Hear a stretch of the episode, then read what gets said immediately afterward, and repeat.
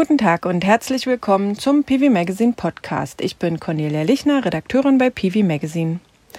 Mitte September ist eine neue Studie bei Energy Brainpool erschienen, die neuen Schwung ins Segment für kleine Photovoltaikanlagen bis 100 Kilowatt bringen soll. Die Autoren errechnen, dass von allen verfügbaren Dachflächen so viele schnell und einfach bebaut werden könnten, dass bis 2030 140 Gigawatt zusammenkommen. Alle in Deutschland existierenden Photovoltaikanlagen zusammen bringen es nur auf etwa 50 Gigawatt Peak, laut Bundesnetzagentur. Und der geplante Ausbaupfad der Bundesregierung soll derzeit nur weitere 50 Gigawatt bringen. Das wäre aber nicht genug, sagt die Studie, denn dann gäbe es in zehn Jahren eine Ökostromlücke von etwa 56 Terawattstunden. Ob man diese Lücke alleine mit neuen Dachanlagen bis 100 Kilowatt Peak schließen kann und schließen sollte, diskutiere ich heute im Podcast. Denn dafür müssten die Zubauzahlen schon in den nächsten Jahren von heute etwa 4 auf 6 Gigawatt steigen und sich später auf bis zu 12 Gigawatt einpegeln. Ich habe einen der Autoren der Studie eingeladen. Michael Klausner ist Analyst bei Energy Brainpool und Mitverfasser der 53-seitigen Analyse mit dem Titel Chancen einer Verdreifachung des PV-Kleinanlagenanteils am Strommix bis 2030. Außerdem diskutiere ich mit dem Auftraggeber Peter Ugolini Schmidt vom Ökostromversorger EWS Schönau.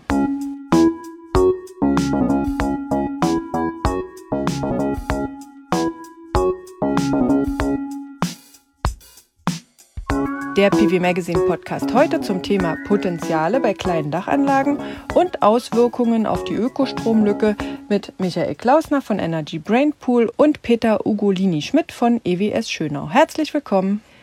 Herr Klausner, Sie haben in der vorliegenden Studie aufbauend auf früheren Untersuchungen 140 Gigawatt Peak als Größenordnung identifiziert, die sich innerhalb von zehn Jahren bebauen ließen. Dabei haben sie ausgehend vom technischen Potenzial auch das praktisch machbare Potenzial ermittelt. Welche Flächen haben Sie als eher nicht praktisch umsetzbar herausgenommen? Mhm. Ähm, genau, wenn wir vom technischen Potenzial sprechen, dann haben wir da schon einige Flächen rausgerechnet.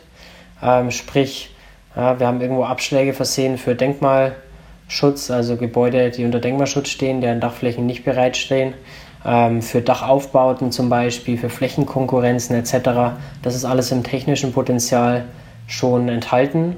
Ähm, darüber hinaus praktische Abschläge, die man berücksichtigen muss, betreffen vor allem so Themen wie zum Beispiel Dachsanierungszyklen.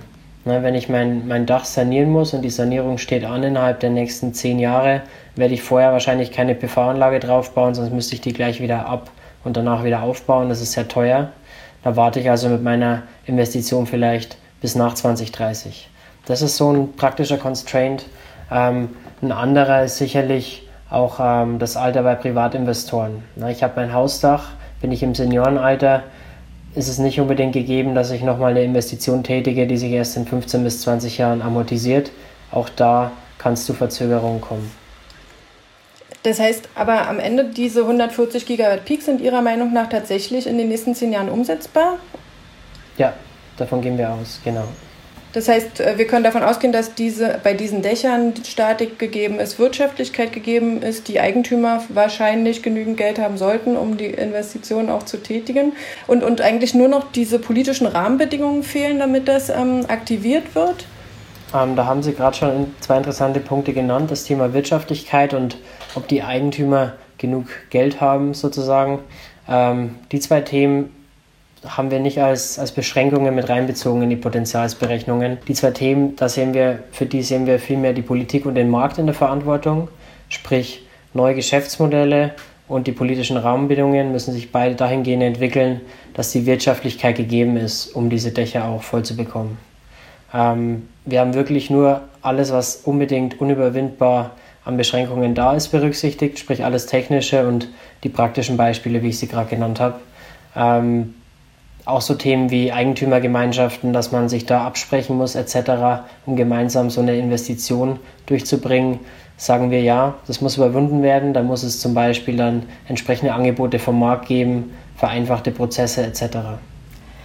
Dann würde ich jetzt auch gerne Herrn Ugolini Schmidt in die Diskussion einbeziehen. Die EWS Schönau hat die vorliegende Studie in Auftrag gegeben. Sie sind ja selbst Ökostromanbieter und haben auch häufig Kontakt zu Kunden, die eine Photovoltaikanlage möchten.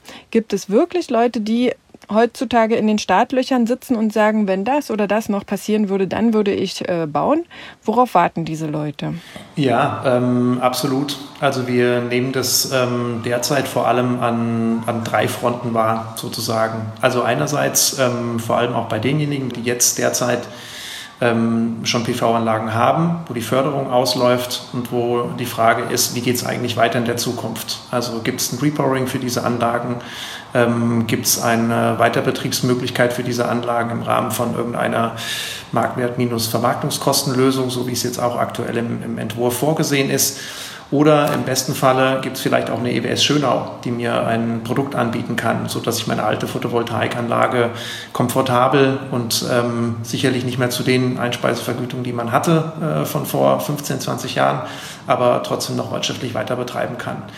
Ein zweiter Punkt, den ich nennen möchte an dieser Stelle, ist, ähm, das ist auch eine Maßnahme, ähm, wo das Gutachten ja relativ deutlich ähm, signalisiert, äh, wenn es hier veränderte Rahmenbedingungen gibt, kann das auch gerade in den Städten einen viel stärkeren forcierten Zubau geben. Das ist das ganze Thema Mieterstrom. Wir haben von vielen Kundinnen und Kunden die Nachfrage nach Mieterstromlösungen. Mieterstrom an sich ist ein, äh, wie ich persönlich finde, ein extrem spannendes und ich glaube auch zukunftsträchtiges Konzept. Aktuell hängt es ganz klar an den Barrieren und die sind auf vielen Ebenen zu sehen.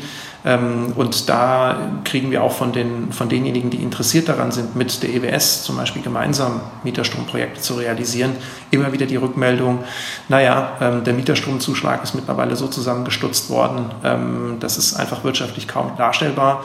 Da gibt es jetzt leichte Hoffnungssignale, sage ich mal so, aus dem äh, vorliegenden Entwurf der EEG-Novelle. Aber damit ist auch noch nicht alles getan. Ähm, wir würden uns wünschen, dass gerade auch im Gewerbebereich, ähm, auch wir haben ähm, nicht nur Privatkunden, sondern auch im Gewerbebereich Kunden, dass man das Mieterstrommodell beispielsweise auf Gewerbedächer ausweiten könnte. Aktuell ist das nicht möglich. Ähm, und dementsprechend genau kann ich das nur mit Ja beantworten, ähm, wenn die Rahmenbedingungen angepasst würden. Ähm, und das ist vielleicht auch nochmal eine Erfahrung, die wir als Genossenschaft mitbringen. Es gibt eine extrem hohe Bereitschaft, ähm, in die Energiewende zu investieren. Wir sehen eine ganz, eine, extrem hohe Bereitschaft, auch diese Energiewende weiter voranzutreiben, wenn die Umsetzung von solchen Projekten nicht so komplex wäre und dadurch halt eben auch ein Stück weit äh, extrem viel Aufwand mitbringt. Deswegen können wir dann nur an den Gesetzgeber appellieren. Ähm, das tun wir auch aktiv, auch mit vielen anderen zusammen, eben die Rahmenbedingungen so anzupassen, dass die kleine PV ein Stück weit wieder äh, auch Aufwind bekommt. Dann äh, kommen wir zu Herrn Klausner. Ähm, Sie haben ja in der Studie ein großes Potenzial an ungenutzten Dachflächen identifiziert. Gleichzeitig haben Sie aber auch eine große Notwendigkeit ähm, gefunden, die auch wirklich zu realisieren. Denn Sie sagen, die Pläne der Bundesregierung für den Ausbau der erneuerbaren Energien bis 2030 sind zu gering der Ansatz für den Stromverbrauch in zehn Jahren ist zu niedrig. Und wenn wir uns nur auf dem Ausbaupfad bewegen, werden wir das erklärte Ziel, nämlich diese 65 Prozent erneuerbare Energie am Bruttostromverbrauch verfehlen. Warum liegt Ihrer Meinung nach die Bundesregierung mit ihren Prognosen und mit ihrem Ausbaupfad falsch? Ja, wieso liegt die Bundesregierung unserer Ansicht nach falsch ähm, mit ihrer Prognose für die Stromnachfrage in 2030? Ähm, da gibt es eine Vielzahl von Gründen. Ähm, fangen wir damit an. Wir stellen uns erstmal vor, vielleicht, um ein bisschen einen Richtwert zu haben, wie viel Strom verbrauchen wir denn aktuell in Deutschland? Das waren letztes Jahr ja, 575 Terawattstunden, wenn ich mich nicht irre. Es war ein Schätzwert damals, mittlerweile wahrscheinlich schon äh, bestätigt. In den letzten Jahren sind wir immer so zwischen 580 und 600 Terawattstunden geschwankt, ungefähr. Ähm, heißt also, die Bundesregierung, wenn sie sagt, im Jahr 2030 soll die Stromnachfrage 600 Terawattstunden oder drunter liegen. Ähm, damit geht sie davon aus, dass die Stromnachfrage stagniert im Vergleich zu heute. Ähm, was spricht dagegen? Ja, wir, haben, wir haben gesehen letztes Jahr im Klimaschutzpaket, da steht drin, ja, Ziele für die E-Mobilität, also zusätzliche Stromnachfrage für äh, elektrische Endanwendungen in Form des Verkehrs. Ähm, und zwar 6 bis 10 Millionen Autos sollen da elektrifiziert werden bis 2030. Das ist ein Punkt. Ein weiterer ist, die Wärmewende wird eingeleitet. Ähm, sprich, die Erneuerbaren sollen auch im Wärmesektor Anwendung finden und das ist zum Großteil eben auch Strom, im Prinzip also durch Wärmepumpen und Power-to-Heat-Anwendungen, der da zusätzlich in den Strommarkt kommt als Nachfrager. Und ähm, zu guter Letzt haben wir auch das Thema Elektrolyseure immer mehr. Nicht zuletzt jetzt durch die Wasserstoffstrategie, die Wasserstoffstrategie, die im Juni verabschiedet wurde von der Bundesregierung. Auch da haben wir abermals flexible Nachfrage, die den Strommarkt drücken und die den Strom nachfragen und damit die, die Nachfrageprognosen von Instituten wie uns deutlich heben. Ähm, ja, das heißt, so ein bisschen ist ein Markt der Eintritt entstand, Eindruck entstanden unter Analyseinstituten wie uns und politischen Verbänden wie dem BEE zum Beispiel, dass die Bundesregierung ja, künstlich versucht, die, die Prognose für die Stromnachfrage niedrig zu halten und, und massiv zu unterschätzen, um die Ausbau, Ausbauziele der erneuerbaren Energien kleiner halten zu können. Und am Ende ist es so, wir wollen 65% EE-Anteil am Bruttostromverbrauch erreichen. Ähm, das heißt, das, ist eine Prozentzahl, das ist ein Nenner. Ähm, je größer die Nachfrage wird, desto größer muss auch der EE-Ausbau ausfallen. Umgekehrt ähm, geht man von einer niedrigen Nachfrage aus, reicht es weniger Gigawatts als Zielwerte für die PV auszuschreiben. Da sehen wir eben aus den vorgenannten Gründen den Unterschied und ähm, ja, daraus entsteht sozusagen die Ökostromlücke. Wir haben aber tatsächlich ja einen sinkenden Stromverbrauch von 2018 zu 2019 und auch in diesem Jahr jetzt zu 2020 wird er ja aufgrund der Corona-Pandemie wahrscheinlich doch noch mal sinken. Ist das also Ihrer Meinung nach nur vorübergehend? Ähm, aufgrund der Corona-Pandemie, das ist definitiv vorübergehend. Das kann man auch als externen Schock bezeichnen. Eine Pandemie wird sich jetzt nicht die nächsten zehn Jahre wahrscheinlich halten. Ähm, Industrie wird wieder aufmachen ab einem bestimmten Zeitpunkt. Muss man auch abwarten, wann das geschieht, sicherlich abhängig von den Konjunkturpaketen. Aber abseits dieser externen Schocks muss man die Stromnachfrage eben auch nochmal zweigeteilt betrachten. Einmal haben wir die klassische Stromnachfrage, wo sicherlich durch Effizienzgewinne in Industrie und im Gebäudesektor viel erreicht werden kann. Eine sinkende Stromnachfrage ist definitiv da Ziel. Auf der anderen Seite haben wir den enorm steigenden Verbrauch der flexiblen Nachfrager, wie ich sie gerade genannt habe. Und ähm, ja, die meisten Institute, wie auch wir, gehen davon aus, dass dieser Anstieg die Effizienzgewinne deutlich übersteigen wird. Sie prognostizieren jetzt die sogenannte Ökostromlücke ähm, von 56 Terawattstunden im Jahr. Wenn wir jetzt aber nur auf dem Ausbau der Bundes Ausbaupfad der Bundesregierung bleiben würden ähm, und die erneuerbaren Energien es nicht schaffen, die Lücken zu schließen, ähm, droht dann eine Unterversorgung oder müssen dann einfach die Kohlekraftwerke länger am Netz bleiben? Was wären die Auswirkungen?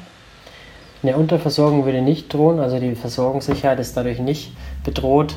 Ähm, wenn wir von Ökostromlücke sprechen, ist es erstmal nur eine Lücke, um ein Ziel zu erreichen, das man sich politisch gesetzt hat. Ähm, was würde passieren, wenn wir dieses Ziel nicht erreichen? Angenommen, wir hätten 57% EE-Anteil in 2030, dann würde das tatsächlich bedeuten, dass Kohlekraftwerke eventuell länger laufen müssen, dass mehr Stromimporte aus dem Ausland nötig sind, dass Gaskraftwerke mehr benötigt werden. Sprich, ähm, wir reduzieren unsere Emissionen im Stromsektor ganz einfach weniger.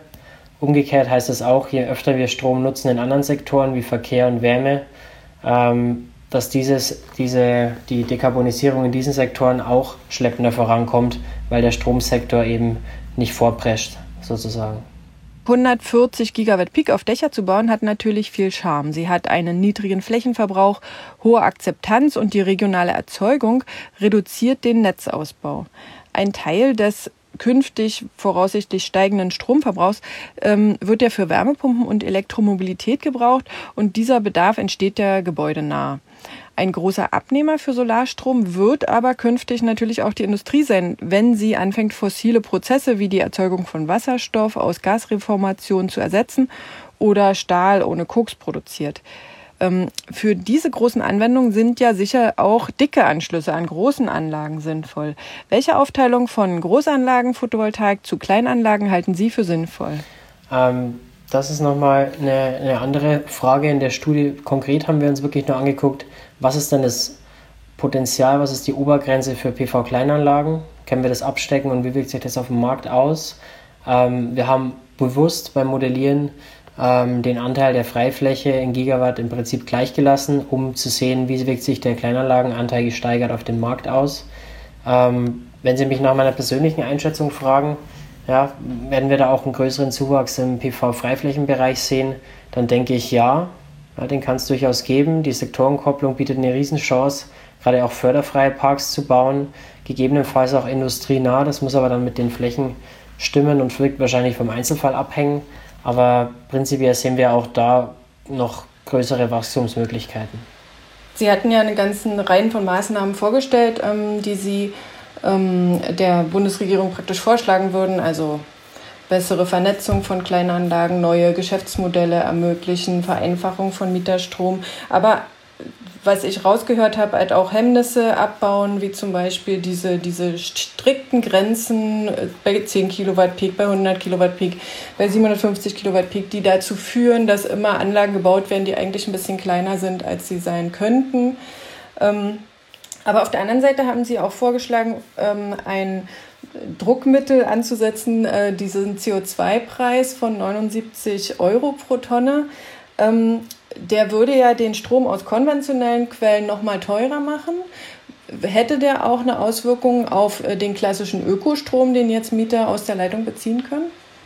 Ja, äh, selbstverständlich. Also aus unserer Sicht ist ja im Endeffekt, wenn der CO2-Preis ähm, ein Niveau von 80 Euro pro Tonne CO2 erreicht, verändert das ähm, signifikant etwas auch in der, in der Merit Order.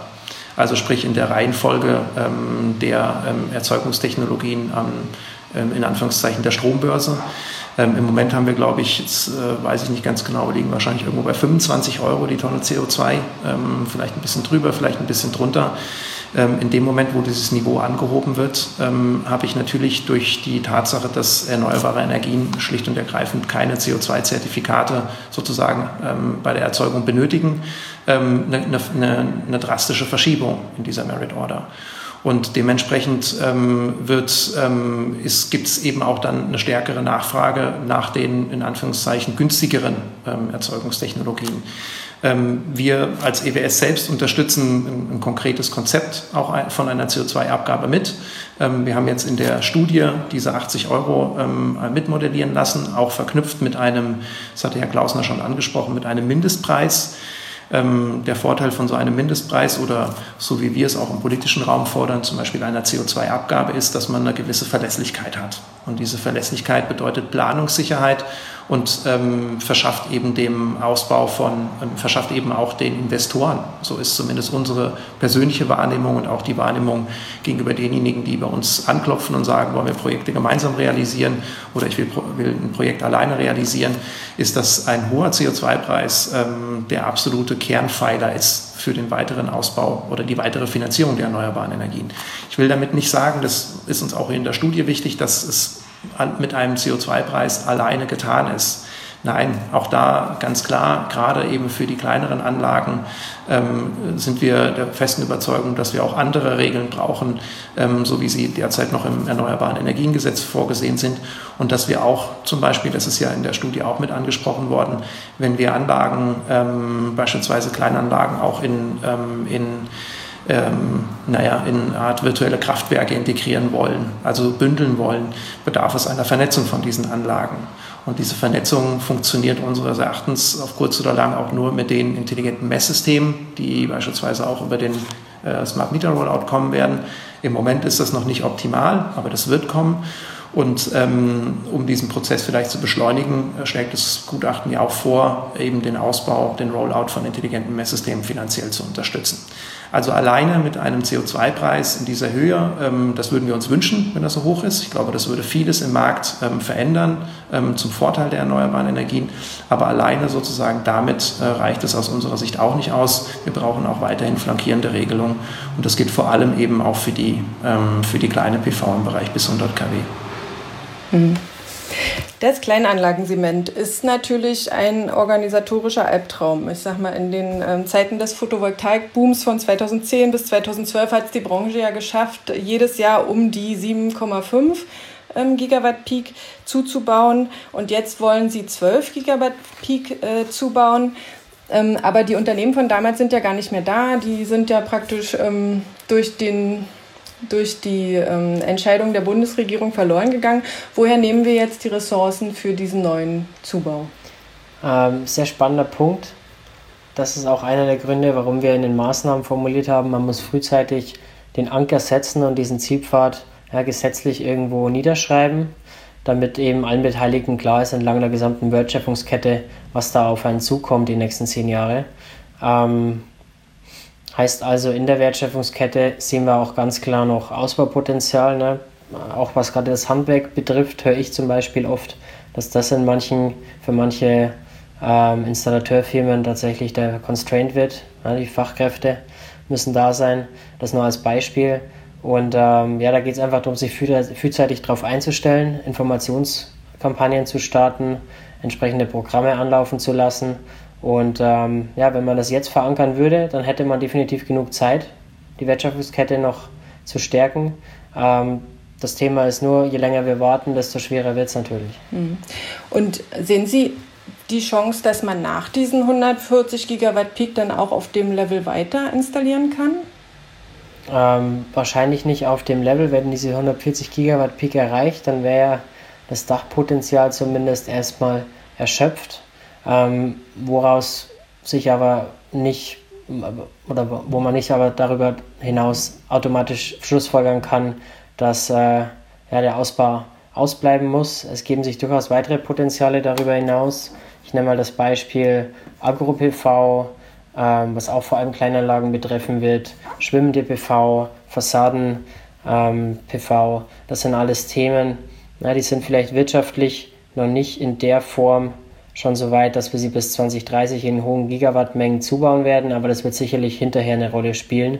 Und als zweiten Punkt, den ich sehe, wie man das Potenzial danach weiterhin heben kann, ist das Thema Gebäudebestandswachstum. Wir sind in der Studie davon ausgegangen, konservativ gesehen, dass der Gebäudebestand im Jahr 2030 dem von 2018 entspricht. Ähm, ich wohne hier in Berlin und sehe seh mich um, es wird sehr viel gebaut. Ähm, von daher, klar, man kann sich auf ganz Deutschland übertragen, dennoch ist es wohl schon anzunehmen, dass der Gebäudebestand noch deutlich zunimmt bis 2030 und darüber hinaus und da auch gerade durch Neubaupflichten etc. weitere Potenziale entstehen werden. Ob das am Ende dann den gleichen Zubaupfad ergibt, den wir jetzt vorschlagen bis 2030, ist noch nicht abzuschätzen. Ähm, wichtig ist dennoch, dass man den Zubau jetzt schon vorzieht. Fürs Klima ist nichts gewonnen, wenn man die Emissionen erst in zehn Jahren oder später spart. Na, wenn man die jetzt spart, dann spart man die jedes Jahr. Und ähm, ja, darum geht es am Ende. Dann würde ich gerne einmal ein Stückchen weiterspringen und zwar zum Thema Netzentgelte ähm, und Finanzierung des Netzes. Sie brauchen ja auch für die Vernetzung von Kleinanlagen das ähm, Stromnetz, ähm, aber das Kleinanlagensegment ähm, führt ja auch dazu, dass die Betreiber insgesamt weniger Netzstrom verbrauchen, damit geringere Netzentgelte bezahlen und die Kosten auf die Gemeinschaft der Restkunden, sage ich mal, umgelegt werden. Ähm, wenn wir jetzt wirklich, wie Sie vorschlagen, die, das Kleinanlagensegment verdreifachen, ähm, dann lässt sich ja die Umlegung der Netzentgelte auf die restlichen Stromkunden kaum noch vertreten. Hatten Sie da auch ähm, ein Modell oder eine Idee, wie man äh, dann ähm, verträglich die Netzfinanzierung ähm, gestalten kann? Ähm, Tatsächlich haben wir es in der Studie nicht thematisiert, war nicht unser Fokus. Ähm, dennoch ist es ein Thema, mit dem man sich durchaus auseinandersetzen muss. Und äh, was immer so ein bisschen der Vorschlag ist in der Branche dazu, ist das Thema, ähm, die Netzentgeltstruktur zu verändern. Bis jetzt haben wir es so im Haushaltskundenbereich, dass ähm, ja, es gibt einen Arbeitspreis und einen Leistungspreis, sprich einen fixen Preis für die angeschlossene Leistung, einen Grundtarif, wenn man so möchte, den zahlt man fix und einen Arbeitspreis pro Kilowattstunde Strom, die man bezieht aus dem Netz. Ähm, Im Haushaltskundenbereich ist es so, dass der Arbeitspreis wesentlich einen größeren Anteil ausmacht als der, der Grundpreis. Ähm, das könnte man zum Beispiel dahingehend verändern, dass man sagt, okay, wenn ich nicht autark bin und ich brauche aber nachts oder im Winter trotzdem Netzstrom, dann zahle ich eben jetzt einen höheren Grund, Grundpreis für diese Infrastrukturbereitstellung und ich zahle nicht mehr so sehr pro Kilowattstunde. Dadurch würde dieses Problem deutlich entschärft. Da gibt es sicherlich auch noch, ähm, ich sag mal, ausgefuchsere Vorschläge in die Richtung, aber das ist so ein bisschen in die Richtung, in die die meisten Vorschläge gehen.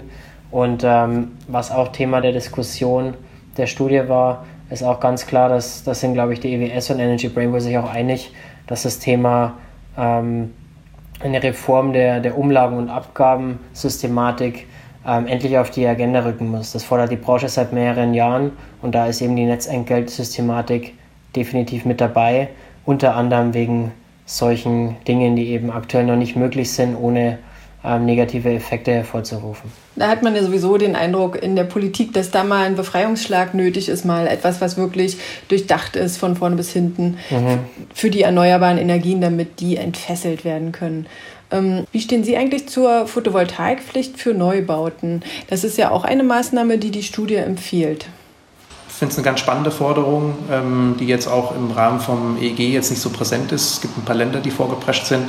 Aber wir sehen eben auch in diesem, ähm, heute Morgen bei der Veranstaltung, die Herr Rickertz vom Berliner Senat, da wird es ja auch ein Solargesetz geben, dass das Thema ähm, PV-Pflicht bei Neubauten oder auch bei Gebäudesanierung einfach auch ein riesiges Potenzial mit sich bringt, was man ausschöpfen kann, ähm, was weitere Anwendungsfelder auch eben bringt für die kleine Photovoltaik dass dabei, ähm, wenn man das macht, und das machen ja ähm, mittlerweile auch ähm, einige Bundesländer, Baden-Württemberg, ich glaube, Hamburg ist ähm, vorgeprescht.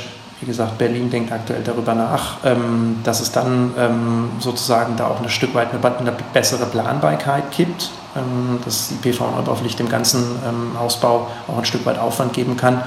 Ähm, dabei wäre es halt aus unserer Sicht eben auch wichtig, dann dementsprechend den atmenden Deckel, den wir jetzt sowieso nicht so wahnsinnig gut finden als EWS, entsprechend auch weiter zu flexibilisieren, sodass da an dieser Stelle keine Kannibalisierung stattfindet. Das ist ähm, Im Gutachten ähm, finde ich jetzt persönlich ähm, auch eine ganz interessante Forderung, die mit drin steckt, ähm, wo wir uns auch wünschen würden, dass das künftig ähm, in der Bundespolitik stärker weiter mit aufgegriffen wird. Da ist ja natürlich gerade die Chance verpasst worden. Vor kurzem wurde das neue Gebäudeenergiegesetz verabschiedet und es wäre ja eigentlich die ideale Möglichkeit gewesen, die Photovoltaikpflicht darin unterzubringen. Jetzt ist es nur noch eine Möglichkeit für die Länder oder die Kommunen, äh, zusätzliche Anforderungen zu verankern. Erhoffen Sie sich da noch etwas im Zuge der neuen EEG-Novelle oder wie könnte vielleicht noch eine Photovoltaikpflicht im Dachsegment kommen?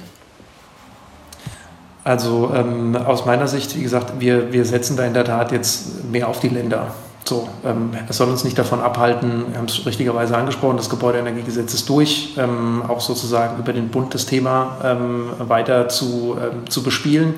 Ähm, ich glaube, ähm, jetzt über die Länder gibt es vielleicht auch nochmal die Möglichkeit, ähm, jetzt sicherlich nicht kurzfristig im Rahmen der bevorstehenden EEG-Novelle, aber wir wissen ja auch, dass das EEG in der jetzigen oder die, die der EEG 2021-Entwurf ähm, zum Beispiel die ganzen europäischen Regelungen, also die Umsetzung der Erneuerbaren Energien-Richtlinie, Artikel 21 ganz konkret, da ist ja aktuell noch überhaupt nichts im, im Erneuerbaren Energiengesetz vorgesehen.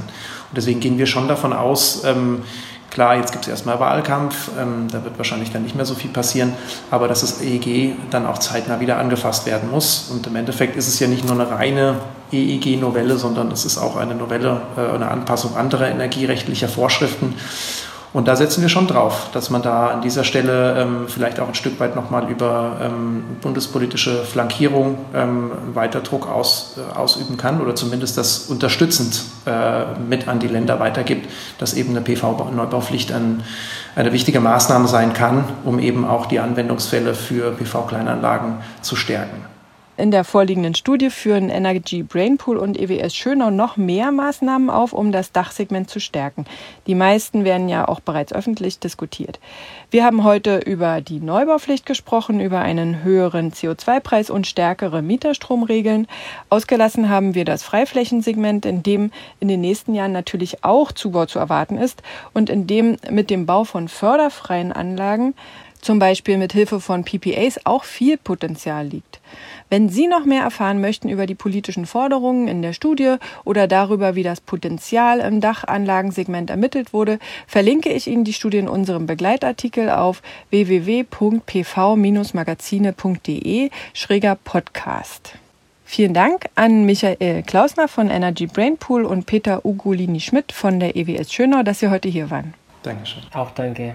Wenn Sie Anmerkungen zu unseren Podcasts haben oder Fragen, nutzen Sie die Bewertungsfenster bei uns auf der Webseite oder bei SoundCloud und iTunes oder schicken Sie uns eine E-Mail an podcast.pv-magazine.com. Wenn Ihnen unsere Sendungen gefallen, liken Sie uns oder folgen Sie uns, dann werden wir auch von anderen leichter gefunden. Vielen Dank fürs Zuhören und bis zum nächsten Mal.